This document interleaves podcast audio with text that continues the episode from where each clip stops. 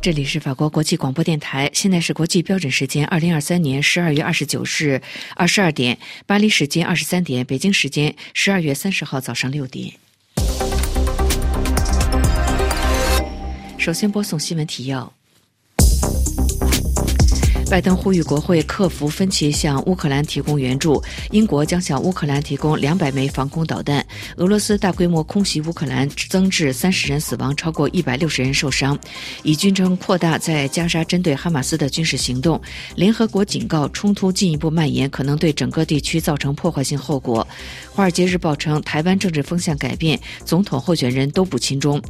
朝鲜宁边核设施清水反应堆明年夏季正式投运。中国二零二三年将超过日本，首度成为汽车出口国。听众朋友，早上好，我是安娜。下面要为您播送这次新闻节目的详细内容。乌克兰遭受俄罗斯大规模空袭之后，美国总统拜登在周五敦促国会立即采取行动，克服分歧，向乌克兰提供援助。美国国会仍然在讨论有关乌克兰巨额援助的计划。英国将向乌克兰提供大约两百枚防空导弹。据法新社报道，拜登周五在一份声明当中表示，俄罗斯向乌克兰发动开战以来最大规模的空袭，表明克里姆林宫。的目标并没有改变，就是要消灭乌克兰，除非国会在新一年采取紧急行动，不要再拖延，否则将无法继续向乌克兰运送保护其人民所需要的武器和重要的防空系统。乌克兰当局表示，在周五上午，俄罗斯对包括首都基辅在内的乌克兰多个城市发动了一系列导弹和无人机的袭击，造成了至少三十人死亡，一百六十人受伤。拜登强调，面对俄罗斯大规模野蛮袭击，乌克兰部署了美。美国以及盟国提供的防空系统。拜登称：“我们不能让乌克兰失望。”他敦促国国会立即采取行动。拜登表示，这关系到北约的未来以及欧洲和美国的安全。当独裁者在欧洲横行霸道时，美国直接被卷入的风险就会上升。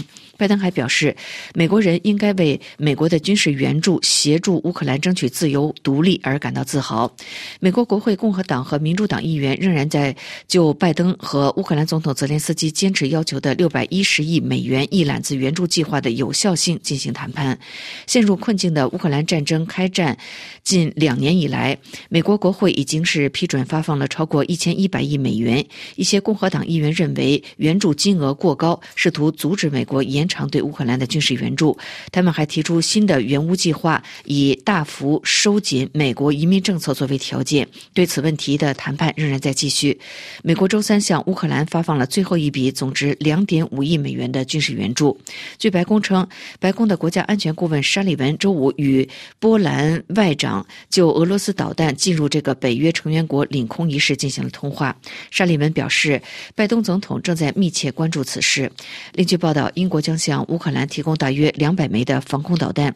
英国的国防大臣沙普斯在周五表示，英国将向乌克兰提供大约两百枚防空导弹。沙普斯在社交媒体上表示说，在俄罗斯总统普京发动致命空袭之后。后，英国迅速采取行动，加强乌克兰的防空力量。数百枚英国制造的防空导弹将会运往乌克兰。英国的首相苏纳克表示，无论需要多长时间，英国都会与乌克兰站在一起。俄罗斯周五对包括首都基辅在内的乌克兰多个城市进行了大规模的袭击，并且使用了创纪录数量的导弹。乌克兰当局表示，这次袭击造成至少三十人死亡，一百六十多人受伤。欧盟、英法等纷纷谴责俄罗斯。一枚俄罗斯导弹飞越波兰的领空，北约表示将保持警惕。据法新社报道，北约成员国波兰表示，俄罗斯向乌克兰发动的一枚导弹在周五早上短暂飞过乌克兰边。境附近的领空，乌克兰总统泽连斯基在社交网络 X 上表示，俄罗斯这次空袭当中几乎动用了其武器库当中所有类型的武器。法新社援引乌克兰总参谋部表示说，俄罗斯发动了包括巡航导弹和沙赫德爆炸无人机在内的各类型的导弹，总计一百五十八件武器。乌克兰防空系统则是成功拦截了八十八枚导弹和二十七架无人机。乌克兰的空军发言人告诉法新社说：“这是除战争最初几天之外，俄罗斯对乌克兰发动的最大规模的导弹袭击。”乌克兰的总参谋部在一份报告当中说：“俄军袭击了重要的基础设施、工业和军事民用设施。”乌克兰总统泽连斯基的顾问埃尔马克在电报群上表示：“世界必须看到乌克兰需要更多的援助和力量来制止这种恐怖的行径。”针对俄罗斯对乌克兰各大城市发起最新一波的大规模的轰炸，欧盟外交与安全政策高级代表博雷利谴责俄罗斯针对平民懦弱的袭击行为，并且承诺欧盟与乌克兰站在一起。法国的外交部则是发表声明，谴责俄罗斯持续对乌克兰实行恐怖战略，意图摧毁乌克兰的民间基础设施，以削弱乌克兰人民的恢复的能力。英国首相苏纳克表示，俄罗斯当局对乌克兰发动最新的导弹攻击，显示俄罗斯总统普京将不择手段实现他消灭自由和民主的目标。联合国人权事务高级专员蒂尔克呼吁莫斯科立即停止攻击，并且尊重国际法规。另据报道，俄罗斯周五向乌克兰发动大规模的空袭。波兰军方称，一枚俄罗斯导弹飞越波兰的领空。波兰武装部队总司令就此召开了国家安全会议。他向媒体表示，一切的迹象都表明，俄罗斯导弹侵入了波兰东部领空，并且在短暂时间之后离开。北约秘书长斯托尔滕贝格与波兰总统杜达通电话以后表示，北约与乌与波兰团结一致，并说北约将保持警惕。以色列军队周五继续对加沙地带进行大规模的轰炸。以色列军方称，在加沙地带的中部和南部扩大针对哈马斯的军事行动。联合国的人道机构周五表示，近几日加沙至少有十万名流离失所者涌入最南端的城市拉法。而联合国的秘书长古特雷斯则是再次呼吁立即实现人道停火。他警告，这场冲突进一步蔓延可能对整个地区造成破坏性的后果。以色列军队在周五表示，过去二十四小时。时之内，在加沙地带各地消灭数十名恐怖分子。以军正在扩大在汉尤尼斯的行动。以色列军方发言人表示，以军近期针对黎巴嫩境内的真主党目标也是发动了大规模的空袭，旨在将他们驱离以色列北部的边境。加沙北部大片地区已经变成废墟。以军的空袭和地面行动集中在中部和南部地区，越来越多流离失所的家庭迁移到南部拉法周围的拥挤的地带。联合国人道机构在周五表示，近几日加沙至少有十万名流离失所者涌入最南端的城市拉法，这让本来就严峻的形势雪上加霜。联合国主管人道事务的副秘书长兼协调员格里菲斯在社交媒体上警告说，在加沙饱受创伤而且筋疲力尽的人们正在挤入越来越小的世界当中。然而，以色列不间断的轰炸以及激烈的地面战斗导致严重的障碍。持续存在，无法向有需要的人提供更多的援助。而联合国的秘书长古特雷斯则是周五通过发言人表明，对以色列以及哈马斯和其他团体在加沙敌对行动加剧产生的外溢风险表示严重的关切。与此同时，安理会则是再次召开紧急会议，重点是关注在加沙持续战火之下被占领的约旦河西岸紧张局势升级的情况。韩国国防部表示，朝鲜宁边核设施清水反应堆可能明年夏季正式投运。请听安东尼的介绍。韩国国防部长官申元石二十八号表示，朝鲜宁边核设施的实验性清水反应堆很可能在明年夏天正式启用。他说，韩国方面于今年夏天捕捉到了宁边反应堆的冷却水，所以就知道了朝方在试运行清水反应堆。朝鲜从二零一零年起推进宁边实验性清水反应堆的项目建设，原来计划竣工时间是二零一二年，可是一直没有能够完成建设，直到现在才进行试运行。申元石表示，朝鲜方面这次投入非常少量的核物质进行反应堆试运行，处于通过试运行来弥补设备和设施不足之处的阶段。他指出，新古里等韩国清水反应堆从试运行到正式投入运营耗时十一个月，据此推测，朝鲜宁边清水反应堆很可能在明年正式投入运营。就中国军队的飞机进入韩国防空识别区的问题，申元石表示，今年中国军用飞机闯入韩国防空识别区一百三十三次，约为二零一九年到二零二二年的年均次数的两倍。从几个月前开始，每当中国军队飞机进入韩国防空识别区，韩国的军用飞机也会进入中国防空识别区。和中方不一样的是，韩方会事先通报中方。韩国影片《寄生虫》主演去世之后，媒体和警方的角色再次受到质疑。请听艾娃的介绍。这位四十八岁的名演员的遗体，本周三在他停靠在首尔的私家车里被发现，同时还发现了一张类似于遗嘱的字条。他因涉嫌吸食大麻和其他精神类药物，在十月份被当局立案调查。在一个对吸毒问题非常严格的国家里，这一丑闻损害了他的形象，导致他失去广告合同以及在电视上和电影院露面的机会。据韩国媒体估计，他的收入损失达一百亿韩元。此后，专家们对缺乏无罪推定的做法表示了遗憾。煽情的媒体报道和调查内容的传播助长了不健康的氛围。警方被怀疑是泄露机密文件的幕后黑手，如私人电话的音频摘录。除了媒体的压力，李善均还不得不接受警方的审讯。最后一次审讯是在他去世前几天进行的，审讯持续了十九个小时。奥斯陆大学韩国研究教授指出，这次调查没有必要说出嫌疑人的名字。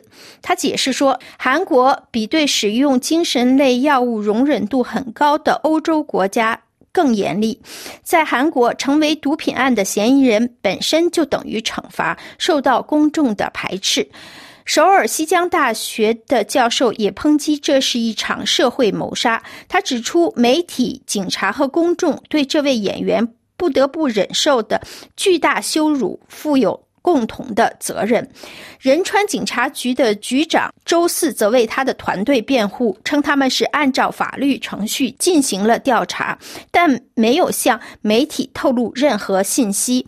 明星演员的突然去世在韩国引起轩然大波。周五，在首尔的一家医院举行了私人仪式。他的妻子女演员全慧珍和他们的两个儿子，以及韩国电影界的其他知名人士出席了告别仪式。分析认为，习近平用中国特色现代化推进毛泽东未竟事业。请听艾米介绍。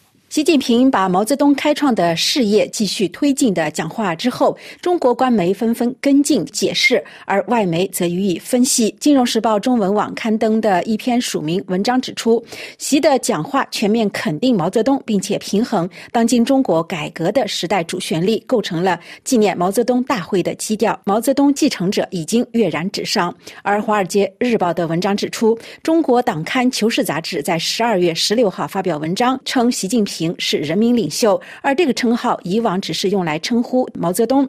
日前召开的中国经济工作会议上，呼吁要加强经济宣导和舆论导向，形成畅想中国经济文明论。这也让许多中国人勾起了对毛泽东时代的糟糕的回忆，特别是对当时的官员如何在计划经济举措失败时掩盖坏消息的记忆。《华尔街日报》指出，中共总书记习近平执政十一年来，正在恢复毛泽东时期的某些治理的做法，让中国民众不得不面对一个根植于往昔而且更不确定的未来。因此，那个曾经鼓励许多年轻人和企业家敢于冒险、赌上未来的繁荣中国已经不复存在，替代的则是房价下跌、青年失业率创新高、民间投资萎缩、金融体系被债务淹没、通货紧缩正在来临。而与此同时，中国在外交和经济方面与西方世界的隔阂也在日益加深。文章指出，经济学家已经警告，如果习近平继续维持目前的政策中心，中国或许永远都无法摆脱中等收入新兴市场的行列，更不用说要超过美国成为世界最大经济体了。有美国外交官也指出，习近平在压制中国民众的活力和乐观情绪，在这种一人一制的体系里，大家都感到无力去。实现积极的改变。文章表示，上世纪八十年代源自台湾，而且红遍中国的歌曲《明天会更好》正在中国网络上再次流传，原因却是代表那个象征希望的1980年代一去不复返了。日经亚洲报道，2023年中国汽车出口量预计将超过日本，首度跃居世界第一。主因是中国扩大对俄罗斯和墨西哥等国的出口，以及全球电动车产业持续的发展。各位正在收听的是法国国际广播电台新闻节目。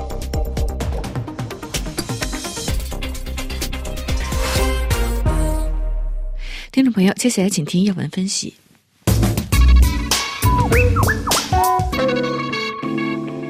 听众朋友好，欢迎收听要闻解说。目前，台湾的各个党派在明年一月十三号举行的总统和立法选举进行着激烈的竞争。这是二零二四年开局的首场大选，更因其地缘政治的重要性而受到全球高度的聚焦。三位候选人及其阵营也在各种议题上进行攻防，争取选票和支持。但是，台湾的议题和中国、美国、印太乃至全世界都息息相关，尤其是在世界秩序不断的。变化、冲突不断加剧的背景下，随着俄乌战争持续不断以及巴以之间爆发的新的冲突，台湾已经成为地图上一个关键的爆发点。众所周知，在台海之间浮现出来的。更是中美两国的地缘政治的竞争。在台湾选举之前，中国毫不掩饰，再次威胁要使用武力吞并他称为自己领土的这个自治的民主岛屿。习近平在讲话时就强调，祖国必须也必然统一。他的话音刚落，国防部就表示，中国军队将一如既往地采取一切必要的措施，要坚定地维护国家主权和领土完整。美联社刊出一篇文章提。出美国在中东分心，中国会打台湾吗？这个问题，文章指出，由于拜登政府正在援助在其他地方的盟友和合作伙伴，美国国会就担心北京可能会利用西方分心的这个战略时刻，对台湾发动突然的袭击。这篇主要是针对投资者进行的地缘政治分析的文章说，美国企业界对全球的格局感到担忧。有调查就显示，地缘政治不确定性是未来三年增长面临的最大风险。文章指出，如果中美之间爆发战争，对世界经济和市场造成的损害，要比二战以来的任何冲突都要更严重。东亚周边海域是世界上最繁忙的航道之一，中国也仍然是大多数国家最大的贸易伙伴。由于进出中国的商品要遭受毁灭性的破坏，世界经济也将遭受灾难性的影响，导致的全球萧条自然也是必然的。中国国。家主席习近平也加大了赌注。去年十一月，他告诉解放军要集中精力打仗，做好战斗的准备。而这种威胁也不仅仅是在口头上的。中国军队在迅速的现代化和扩张，目前在战舰的总数和洲际弹道导弹发射器方面都已经超过了美国海军。中国也拥有世界上规模最大的常备军和仅次于美国的第二高的年度国防预算。而美国不仅在技术和军军事优势上输给了中国。美国在世界各地有许多盟友，虽然这有助于提高它的全球地位，但是也增加了保护的负担。因为华盛顿有义务帮助盟友，而由于美国积极参与到其他的世界地区，它的军工基地可能就没有能力为台湾配备足够的武器来击退中国。那么现在的问题是，如果东欧和中东的战事持续下去的话，习近平能否趁局势恶化，在美国？最不准备的时候发动打击呢？美国的军方高层对中国对台的军事行动的时间有不同的估计。国家情报总监海恩斯去年就说，威胁可能将持续到二零三零年。但是前印太美军司令戴维斯表示，中国可能会在二零二七年年前就攻击台湾。台湾外交部长吴钊燮今年四月说，中国可能会在二零二七年发动袭击。美联社的这篇分析文章指。出，我们不知道中国何时甚至是否会采取果断的军事活动。这场战争幽灵对投资者就会产生严重的影响。台湾在先进半导体的制造方面处于全球的领先地位。如果爆发战争，依赖这些商品的公司将会特别的脆弱。那么，谨慎的做法可能就是要减少对中国公司的投资。美联社文章还指出，在本周四的新闻发布会上，中国国防部的发言人再次指责美国促使台湾故意加剧与中国的紧张关系。尽管目前中国国防部长的职位仍然空缺，习近平周一又晋升了两名上将来担任主要的军事指挥部，其中王文全担任南部战区的政委，负责监督中国在南海的行动；胡忠明则接任海军司令。这两个任命都显示中国。正在致力于建设全球海洋强国，以保护其贸易利益，巩固其对南海和东海岛屿的控制，并且扩大在全球的利益，来削弱美国的实力。目前，全球都在关注和等待台湾大选的结果。这场大选将如何影响台海格局，更是受到高度的关注。尽管谁也不知道战争是否发生、何时发生，但是短期期来看，这场战争的幽灵对投资者产生着严重的。影响。美联储的主席鲍威尔上个月就警告说，地缘政治紧张局势对全球经济活动构成重大的风险，并且带来高度不确定的影响。以上要闻解说由艾米编播，感谢收听。这里是法国国际广播电台，下面请听安东尼主持的《法国世界报》摘要。各位好，今天是二零二三年十二月二十九日，星期五。本期法国报纸摘要栏目当中，我们继续关注各大报刊中国相关的报道。《费加罗报》对小米这个全球第四大智能手机制造商，二零二五年起在中国销售高端零排放电动汽车做了关注。这篇报道题为《中国的智能手机之王小米将与特斯拉一竞高下》。报道评价认为，从智能手机到电动汽车，全球第四大手机制造商小米正在通过成为电动汽车制造商来为其增添新的活力，同时着眼长期战略。出于对智能手机市场和其衍生品及联网手表、平板电脑等的放缓的担忧，准备在未来十年间向电车领域投资一百亿美元。小米的目标是通过十五到二十年的努力，成为世界五强汽车制造商之一。对此，《费加罗报》认为，没有人知道小米是否会成功，但这一想法得到了认真的对待，因为从热力发动机到电动机重新洗牌之后的局面有利于中国。原材料如锂电池工厂、回收能力等等，小米拥有可以利用的全部要素来生产高性能的电动汽车。《费加罗报》认为，小米的另外一个优势是自2009年以来，中国一直是全球领先的汽车市场，同时也是电动汽车销量最多的国家。去年电车销量在中国占总销量的百分之二十八，而欧洲为百分之十八，美国仅为百分之七。更引人注目的是，凭借激进的价格走位，这些中国制造商正在成功走向国际。二零二三年第一季度，中国取代了日本，成为全球最大的汽车出口国。在法国，今年前八个月，中国汽车巨头上汽集团旗下的英国 MG，凭借其优秀的销售量，跻身法国前二十名制造商。不过，《费加罗报》同时指出，小米在电动汽车领域的成功之路可能是布满陷阱的。首先，几个月来，中国电动汽车市场一直面临供过于求的局面。《费加罗报》引述分析师的消息说，小米电车基础型号的售价将接近四万两千美元。在费加罗报看来，小米的另外一个致命弱点是，它并不在自己的工厂生产汽车，而是将生产转包给大型国有汽车制造商北汽集团。费加罗报指出，这些车型将在北京的一个工业基地组装，该基地每年可生产二十万辆汽车。但正如特斯拉所表明的那样，保持对电动汽车生产的控制，可以使产品得到更快的发展，并降低成本。《费加罗报》指出，小米的幸运星是其在电子领域的经验。随着汽车成为智能设备之一，小米有十分的潜力在该领域留下自己的印记。不过，消费者是否会接受这一点，还有待观察。《经济类回声报》同样关注了小米的电车计划。表示，本次小米正式入局，想要和保时捷或者特斯拉媲美。小米的这一梦想可谓是雄心勃勃，而且小米似乎并不介意自己有如此宏伟的雄心壮志。多年来，小米在智能手机和其他联网设备的销售方面失去了动力。与所有科技巨头一样，小米正在寻求多元化的发展，而汽车是构建这一完整生态系统的最后一个环节。为此，这家中国集团承诺在未来十年投资电动汽车领域，赌注金额是一百亿美元。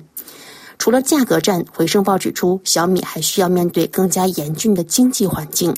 例如，消费者购买电动汽车最高可获得七千六百欧元的国家补贴，已经在二零二二年告终了。北京还限制了新入市场的企业的生产授权，促使小米和北汽集团合作。好了，以上是本期的法国报纸摘要，我是倪楠，感谢收听。这里是法国国际广播电台，接下来是聚焦非洲。各位听友您好，欢迎收听台北一周，我是台北特约记者陈明峰。今天的题目是：台湾三位总统候选人再度就两岸议题激烈攻防。台湾总统选举最后一场电视政见会本周四晚间七点举行，两岸议题再度成为焦点。柯文哲、赖清德跟侯友谊同场交锋，两岸议题火花四射。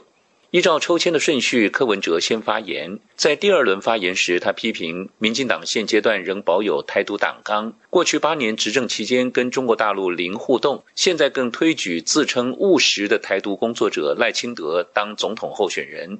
另一方面，国民党不曾修正自己的统一党章，所推派的侯友谊也接受缺乏民意的九二共识。柯文哲强调，国民党跟民进党所坚持的立场都跟国际社会所期待的维持现状相违背。他说，赖清德只有选举时不主张台独，国民党只有选举时不主张统一。不论民进党或国民党，选举时总是操弄统独意识形态，鼓吹群众相互仇视。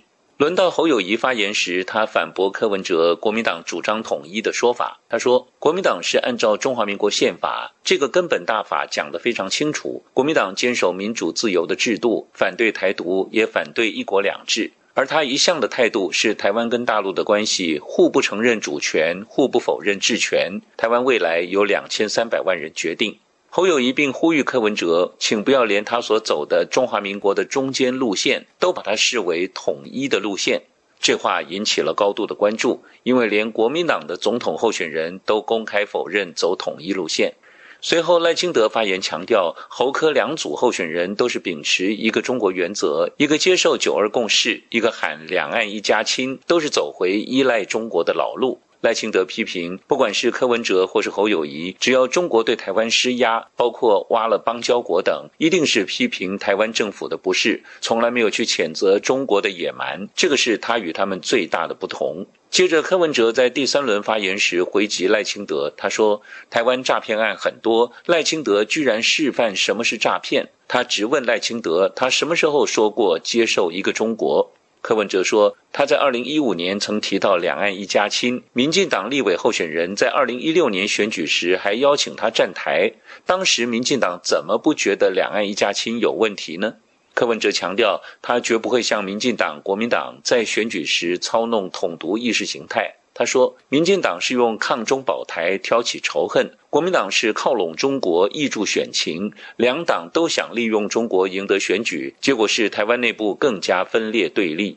赖清德在第三轮最后一位发言时再度发起攻击，他说，两位候选人不约而同提到的就是一个中国的原则。他想请问全国的父老乡亲，两岸一家亲跟要推动服贸背后不是一个中国原则吗？还有接受九二共识之后，要如何保障台湾的主权呢？赖清德强调，在总统蔡英文领导下，台湾已成功走进世界。他呼吁全国民众不妨想想，台湾是要自信的在信赖台湾这条路上持续壮大，还是要走回头路？不管是接受九二共识，或接受两岸一家亲，或是去推动服贸，真的对台湾会比较好吗？他说，这次总统大选除了在选择候选人，更是在选择国家的方向。政监会结束之后，侯友谊在面对媒体时再度提起刚才的交锋。他请赖清德不要再抹红他，他走的是台湾中间路线，按照中华民国宪法的中间路线。他说：“这条路台湾已经走了几十年了。”他强调，他出来选举只有一个目标，不分族群党派，就按照中华民国宪法、两岸人民关系条例面对大陆。他坚守民主自由制度，反对台独和一国两制。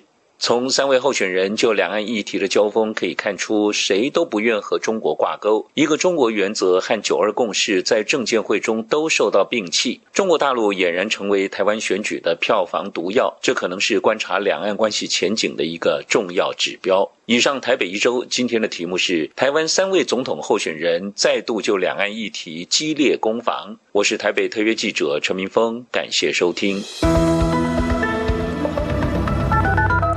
这里是法国国际广播电台，下面重播新闻提要。拜登呼吁国会克服分歧，向乌克兰提供援助。英国将向乌克兰提供两百枚防空导弹。俄罗斯大规模空袭乌克兰，增至三十人死亡，超过一百六十人受伤。以军称扩大在加沙针对哈马斯军事行动。联合国警告，冲突进一步蔓延，可能对整个地区造成破坏性后果。华尔街日报称，台湾政治风向改变，总统候选人都不亲中。朝鲜宁边核设施清水反应堆明年夏季正式投运。中国二零二三年将冲过日本。首度成为最大汽车出口国。听众朋友，接下来请您继续收听专题节目。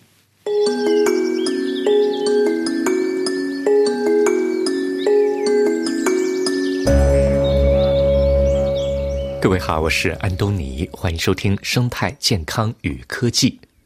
新冠疫苗全球获取机制 COVAX 将于二零二三年十二月三十一号停止运作。这个机制向全球一百四十六个经济体提供了近二十亿的疫苗，并且在预先市场承诺的低收入参与经济体，估计避免了两百七十万人死亡。新冠疫苗全球获取机制的端到端努力，帮助低收入经济体的两剂疫苗覆盖率达到百分之五十七，而全球平均水平为百分之六十七。低收入和中低收入经济体将在二零二四年和二零二五年继续获得由全球疫苗免疫联盟提供的新冠疫苗和交付支持。迄今已经有五十八个经济体要求在二零二四年获得八千三百万剂疫苗。到二零二零年底，一百九十个不同收入水平的经济体签署了加入新冠疫苗全球获取机制的协议，使它成为二十一世纪最为重要的多边伙伴关系之一。截至二零二零年十一月，就已经筹集到二十亿美元用于疫苗采购。二零二一年一月，在高收入国家首次接种疫苗三十九天之后，由新冠疫苗全球获取机制提供的第一批疫苗在低收入国家得到接种。新冠疫苗全球获取机制是一个端到端协调机制，涵盖研发和制造、政策指导、疫苗组合开发、监管制度、供应分配和国家准备情况评估、运输物流。疫苗储存和管理，以及监测国家覆盖率和吸收率。然而，新冠疫苗全球获取机制作为大流行期间推出的应急方案，曾遭遇许多挑战。由于事先没有任何的现金储备，这个机制最初和制造商签订早期合同的能力受到限制。尽管能够在全球推出的前六周内向一百个经济体运送疫苗，但是出口禁令和其他因素导致二零二一年第三季度才收到大量交付。虽然新冠疫苗全球获取机制没有能够完全克服全球应对中的疫苗不公平的可悲状况，但是它为减轻新冠在全球南方国家造成的痛苦做出了重大贡献。如今，这项倡议已经提供了大流行期间向低收入国家提供的所有新冠疫苗剂量的百分之七十四。在九十二个具有预先市场承诺资格的经济体中，有五十二个依赖新冠疫苗全球获取机制提供超过半数的新冠疫苗供应。新冠病毒是我们这个时代面临的最大的健康挑战。我们以同样空前的规模进行创新和合作来应对这一挑战。全球疫苗免疫联盟董事会主席巴罗佐说：“新冠疫苗全球获取机制的影响具有历史性，它所带来的关于世界下一次怎么样具体做得更好的深刻认识也是这样的。当我们将新冠病毒纳入全球疫苗免疫联盟的常规计划时，我们对全球许多人的热情、奉献和牺牲深表感谢。他们为试图创造一个更加公平的世界而不懈奋斗了三年，并且坚定不移地致力于通过将学习转化为切实行动来进行改进。所有合作伙伴共同努力，确保对这一大流行做出公平的反应。这有助于保护脆弱社区几百万儿童的未来。联合国儿童基金会执行主席凯瑟琳·拉塞尔表示：“这项伟大而历史性的事业值得我们共同引以为豪，并且以此为基础继续发展。”联合国儿基会将继续向世界上最年轻的人群提供疫苗，以阻止所有可预防疾病的传播，并且为未来建立强有力的卫生系统。世界卫生组织总干事谭德赛说。我们知道，单靠市场力量没有办法实现公平获得疫苗和其他工具。获得新冠疫苗工具加速计划和全球新冠疫苗获取机制的创立，使世界各地数以百万计的人能够获得疫苗、检测试剂、治疗方法和其他工具。否则，他们将会被遗漏。新冠疫苗全球获取机制给我们上了宝贵的一课，这将有助于我们更好地应对未来的流行病和疾病的大流行。好了，各位，以上听到的是今天的生态健康与科技，由安东尼编辑主持，感谢收听。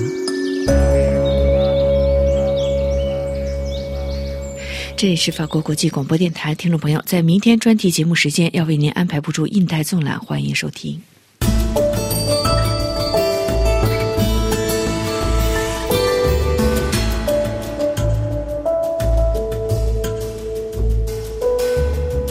各位听众，联合国气候变化公约第二十八届缔约方大会十二月十三日结束，经过延期谈判后，最后通过脱离化石燃料的协议，具有历史里程碑的意义。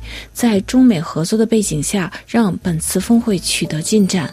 在谈判的过程中，中国并没有直接反对逐步淘汰化石燃料，而是非常注意确保各国在谈判上有很大的自由度。同时，在峰会期间，中国也。加大推动南南合作。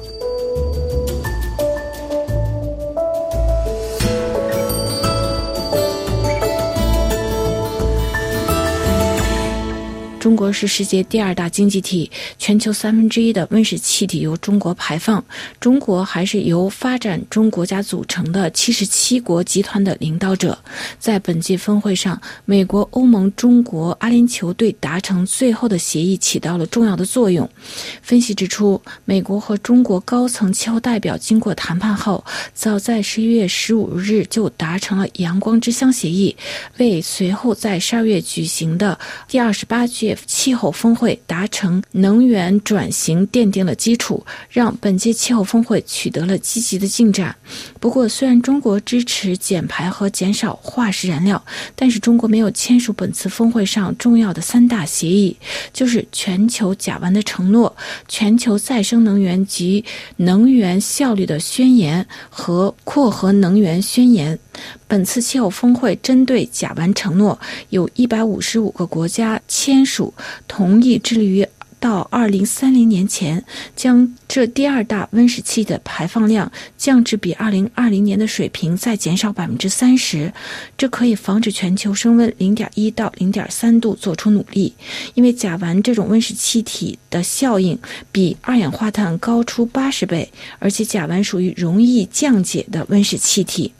中国在二零一九年的甲烷排放占全球百分之十六，其中百分之四十一来源于能源的溢出，发电用煤矿开采制造的甲烷的排放量。世界能源研究所中国负责人方丽表示，中国目前已经着手减排甲烷，正在尝试不同的措施，从各省市进行统计甲烷的排放量开始。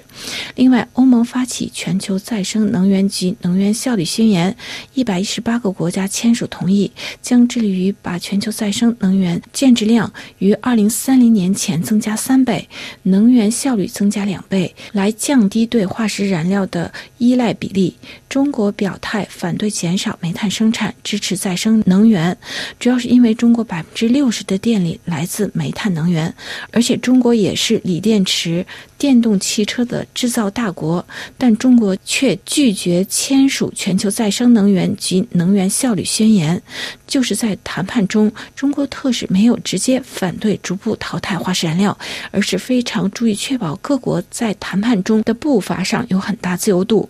分析认为。北京关注欧盟要开始征收的边境碳税，北京认为这具有影响中国产品的出口力，因此等待与欧盟的谈判。也由于中国属于七十七国集团的主导国家，因此在本届气候峰会谈判中，中国得到了非洲和巴西等新兴国家的支持，因为再生能源以及能源效率的宣言得到了美国和欧洲的大力推动。最后，中国还拒绝签署第三个协议，是由美国和法国发起的扩展核能发电的宣言。该宣言获得二十二个国家的背书，将于二零五零年前抬高全球核电产量至至二零二零年的三倍。中国在该问题上保持模糊态度。俄罗斯属于该领域的重要国家。俄罗斯在土耳其等国有重要的核能发电厂，也同样没有签署该协议。其实，中国近年在能源供给压力下，已经大幅增扩核能发电机组。不过，在中国的能源结构中，目前核电对中国的电力供应贡献仍小。去年，中国的核电仅占燃料装装置容量的百分之二点二，实际发电量也仅占总额的百分之四点七。分析指出，中国在本次气候峰会谈判中采取务实态度。如果某个协议或者提议不能立即有利益或者高效，中国代表团。不把它纳入考虑范围，如捕捉碳或者封存碳就属于这种情况。另外，在第二十八届峰会期间，中国力推南南合作，在中国角举行能源企业的演讲，吸引与发展中国家的合作，还与巴西、非洲等不同国家举行了双边会谈。下面请听法广专访中国电能储存龙头企业张建辉的专访，谈他亲身感受到的中国向低能源的。转型。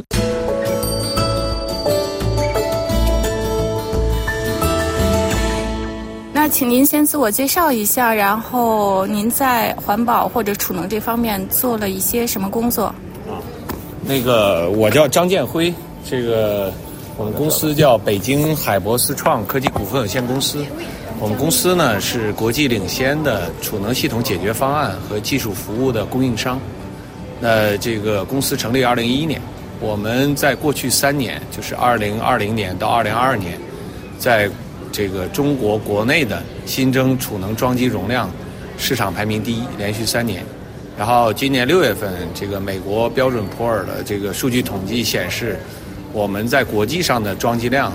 按照容量来统计的话，是排名世界第三。你是学业结束之后想起来做这方面的工作，而且跟环境有关系，跟储能有关系。这个实际上和我的教育背景和从业背景息息相关。我的本科和硕士都是电力系统自动化专业，清华大学电机系电力系统自动化专业。这是九五年到零一年，零一到一零呢，我在美国学习和工作了十年，在加州大学伯克利分校读的博士。做的是这个集成电路的设计，那这个毕业之后呢，在美国国家半导体公司工作了六年，设计了两款芯片，一款是做这个太阳能光伏面板的优化的芯片，另外一个就是电动汽车的锂电池的管理系统的芯片。储能呢，实际上它的技术主要是两块，一块就是跟电网的这种能量的交互，这个能量的管理调度，另外一个就是对于我们。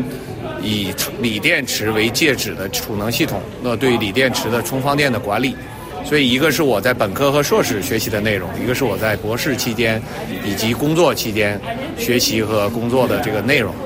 那我这个从美国回到中国之后呢，所以也是主导开发了多个跟智能电网储能和这个微电网相关的这种产品和技术。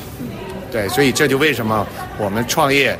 选择的也是这个锂电池的这个储能系统。您对社会的贡献是什么？对社会的贡献呢，实际上几个方面，我觉得我们有两个业务，一块就是这个电动汽车，早期从事电动汽车的电池系统的业务。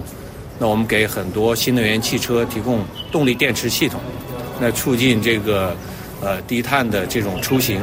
另外一个就是我们的储能的这个业务，从这个一六年开始大规模的进行推广，实际上促进可再生能源的并网，风电光伏的这种并网，那。等于说变相的加速了整个能源的这种绿色低碳的转型，同时节约了很多二氧化碳的排放，啊，这相当于社会效益。当然，第三个层面，我们也给这个呃社会创造很多就业的机会，包括整个税收的贡献。这是相当于我们给社会创造了经济的这种价值。对减排、减少空气污染非常重要。他们说现在，比如说北京的环境已经比以前好多了，没有那么多雾霾的天气。您从那边来，您的感觉是如何？我因为九五年就在北京上大学，我在清华大学读的书，在北京这个生活了六年，从九五到零一年。那个时候感觉就是每到春天就是刮沙尘暴，倒没有特别多的雾霾。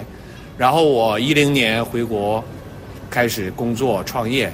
那早期从一零年到一五年，基本上这个一到这个秋季和冬季的时候，很多的雾霾的天气，空气质量特别差。但是最近这三四年，实际上这个每年的整个的这个绿色的这种就是蓝色的天气啊，我们叫 blue sky，这个非常的多。基本上一年可能受一些环境污染，这个比较灰蒙蒙的天。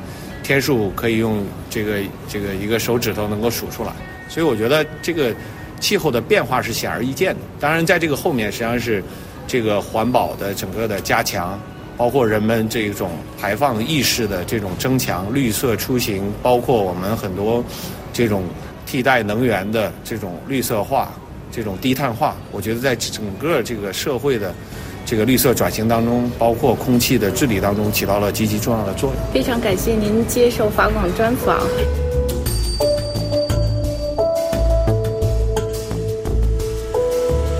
本次节目由罗拉编辑播报，感谢各位的收听，也感谢法广技术人员的支持。我们在下次节目中再会。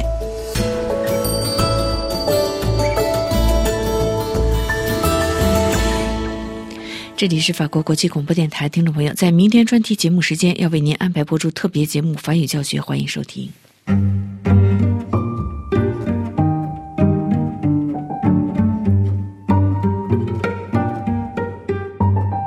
各位听友好，在非洲大陆上，在线博彩业正在蓬勃发展，这一现象有时会造成严重的社会后果。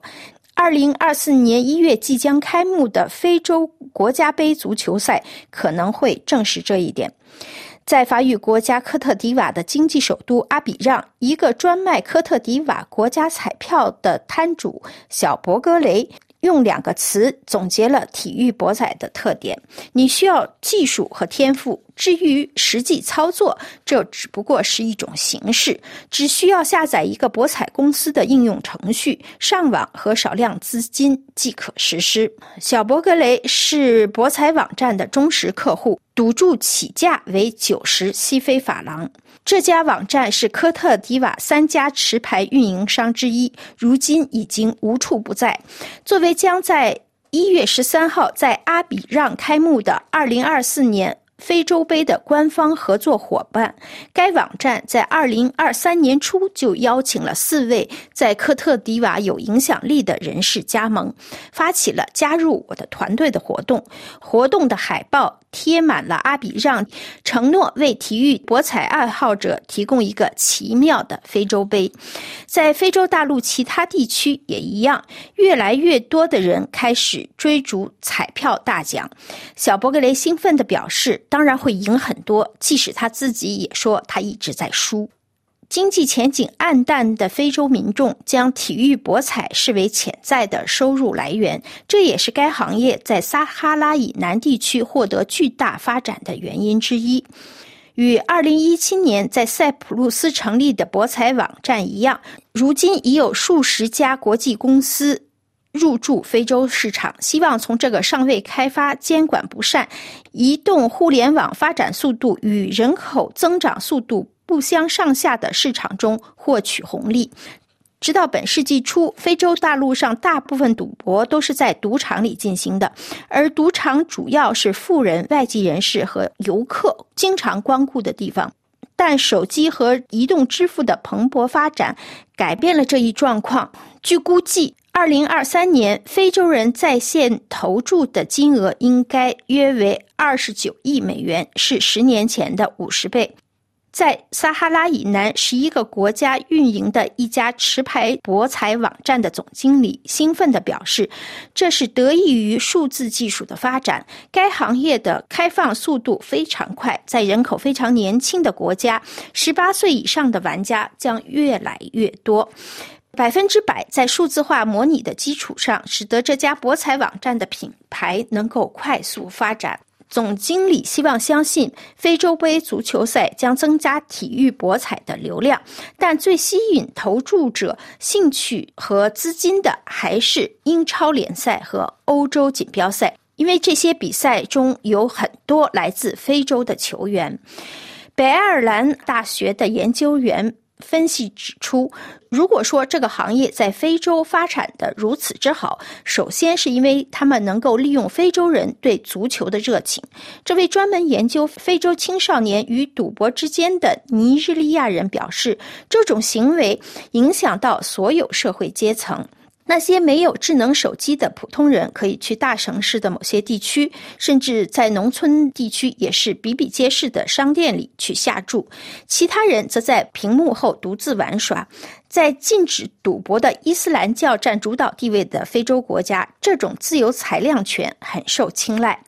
为了吸引顾客，博彩公司纷纷邀请体育界和娱乐界的热门人物作为自己的形象代言人。研究员继续说：“当年轻人看到他们的英雄为博彩业做广告时，他们会认为这是一项严肃的事业。”研究员深信，博彩行业在非洲大陆有着光明的前途，因为欧洲市场已经饱和了，那里的监管越来越严格，而非洲的监管仍然非常少。非洲各国的监管框架各不相同，有些国家禁止体育博彩，如在索马里，违法者将被处以罚款甚至监禁；但大多数国家都满足于发放博彩许可证，并努力控制新加入者的数量和活动。二零二零年，科特迪瓦政府确定了五百家未经授权在该国提供在线游戏的网站，估计年营业额达到六十亿西非法郎。总而言之，据二零二三年初发表的一项研究显示。撒哈拉以南非洲国家的政府正在努力跟上在线博彩业大规模扩张的步伐。虽然博彩业在撒哈拉以南的四十一个国家是合法的，但只有三十三个国家对体育博彩制定了明确的法律规定，只有十五个国家针对在线博彩制定了明确的立法。鉴于成瘾问题日益严重，这些监管的空白。令人担忧。各位听友，以上您听到的是今天的法语世界介绍，体育博彩热席卷非洲。本次节目由艾娃编播，感谢瑞丽的技术合作，多谢您的忠实收听。下次节目时间再会。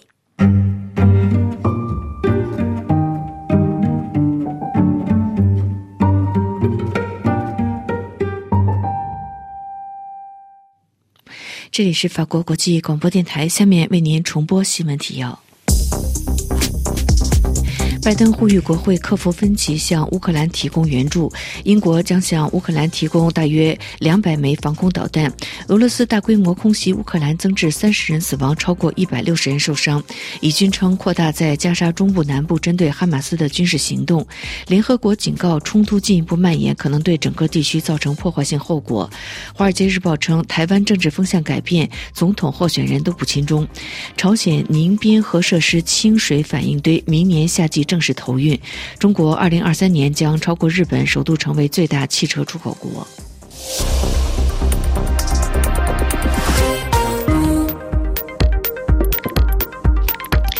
听众朋友，法国国际广播电台的这次中文节目是由安娜为您主持。要感谢 g i l 们技术合作，也谢谢你的收听。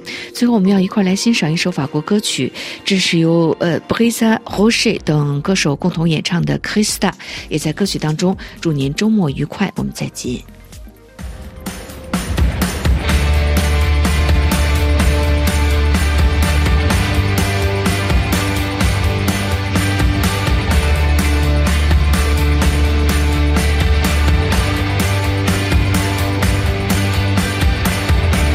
une cape de laine, ainsi qu'une vestale, portant l'orange flamme, un briquet à ses lèvres, dans son costume de neige, des fumées qui s'élèvent. Elle s'avance sur la scène. tel un Christ fait femme.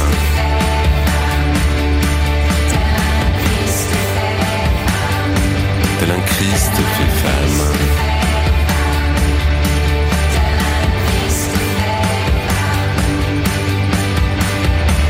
Le sang chargé d'hélium se pose tel un oiseau près des hanches de roseau de son harmonium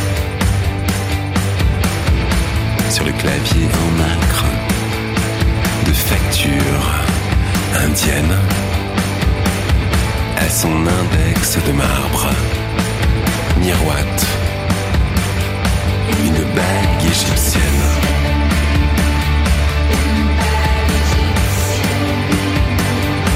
Une bague égyptienne.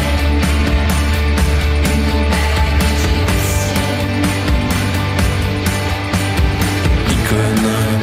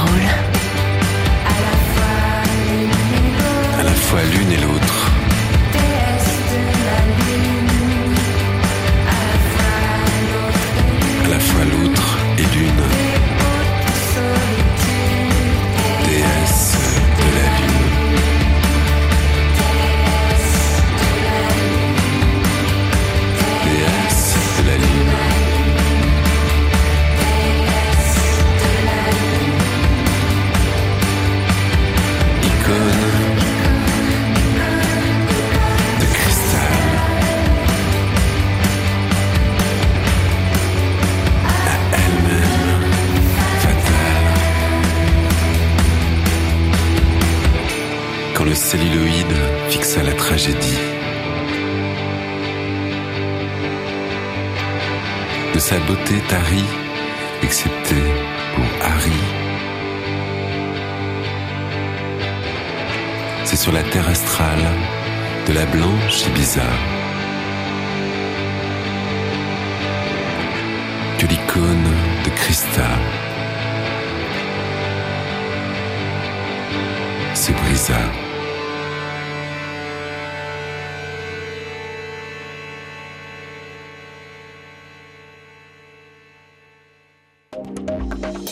除去从法广网站收听本台中文节目，您还可以使用应用程序 Pure Radio 收听法广，也可以通过亚洲七号卫星 Asia Sat 七收听法广两次中文节目。法国国际广播电台中文节目每天两次播音的时间分别为：第一次播音北京时间早上六点到七点，第二次播音北京时间十九点到二十点。法国国际广播电台中文节目，欢迎大家收听。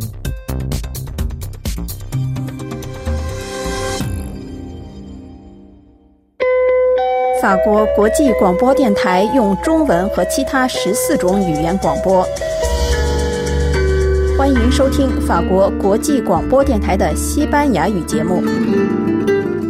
Sintonice cada día nuestros programas en español. Entérese de la actualidad Latin American，。欢迎在法国国际广播电台官网 rfi 点 f 二上搜寻我们在全球的频率。